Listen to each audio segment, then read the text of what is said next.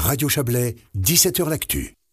2023 est une année électorale. Le peuple devra élire, le peuple suisse devra élire les 246 membres du Parlement fédéral. Ce sera le 22 octobre prochain. Et même si cette date du calendrier paraît éloignée dans le temps, à Berne, tous les regards se tournent déjà vers cette échéance. Les célébrations du Nouvel An à peine achevées, partis politiques et organisations communiquent à tout va pour imposer leur présence et leur thème de campagne. C'est le dossier de notre correspondante au Palais fédéral, Marie Villaumier. La fièvre électorale s'est déjà emparée de l'actualité fédérale. Les organisations économiques et agricoles ont profité de la première semaine estampillée 2023 pour lancer leur campagne commune. L'Union suisse des arrêts métiers, l'Union patronale, Économie suisse et l'Union suisse des paysans collaborent pour défendre leurs intérêts en vue des élections fédérales.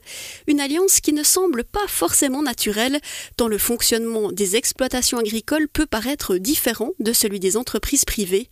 Mais les liens entre les deux monde sont en réalité très étroits, explique le président de l'Union suisse des paysans, Marcus Ritter. Nous avons maintenant le paiement direct, c'est pour un travail que nous faisons pour la société, pour le pays, c'est clair, formulé dans la Constitution, c'est un ordre de la population.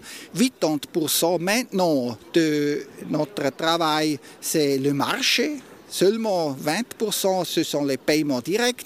Et maintenant, c'est très important en avenir pour nous que nous avons une très forte position aussi dans les marchés, dans les ventes, dans nos produits et une très bonne collaboration aussi avec les consommateurs. Des sujets de discorde existent entre les organisations économiques patronales et paysannes, mais leurs représentants veulent miser sur les thèmes communs qui leur sont chers. Ils en ont identifié six.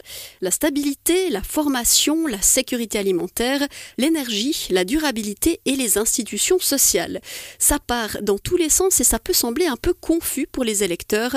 La réaction de Monica Rull, directrice d'économie suisse. Non, je ne crois pas. Maintenant, on est en début de cette deuxième phase de campagne, qui est axé sur les thèmes. On les lance aujourd'hui. Ils vont rester sur les affiches euh, sur l'ensemble de la Suisse et on va les expliquer. Donc, je suis assez confiante que, au fur et à mesure, les citoyens vont réaliser l'importance de ces thèmes. Le Parti du Centre a lui aussi démarré l'année sur les chapeaux de roue et présenté aux médias ses thèmes prioritaires dès la première semaine 2023.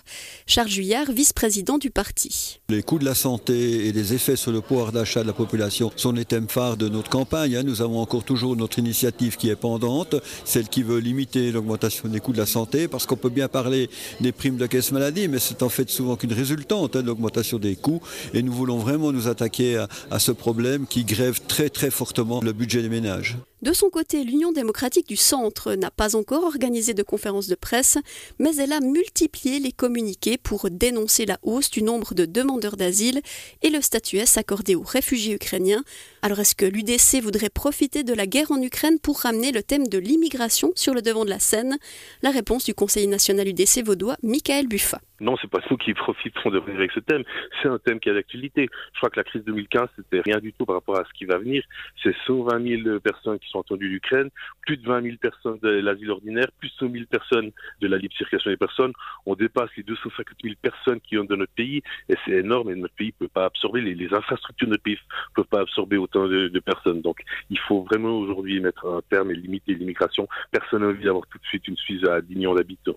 Et cette folie électorale continue. Cette semaine, c'est le Parti socialiste et l'Union syndicale suisse qui dévoileront leurs sujets de prédilection et leurs objectifs. Voilà, c'était un dossier signé donc Marie Villaumier, notre correspondante parlementaire à Berne.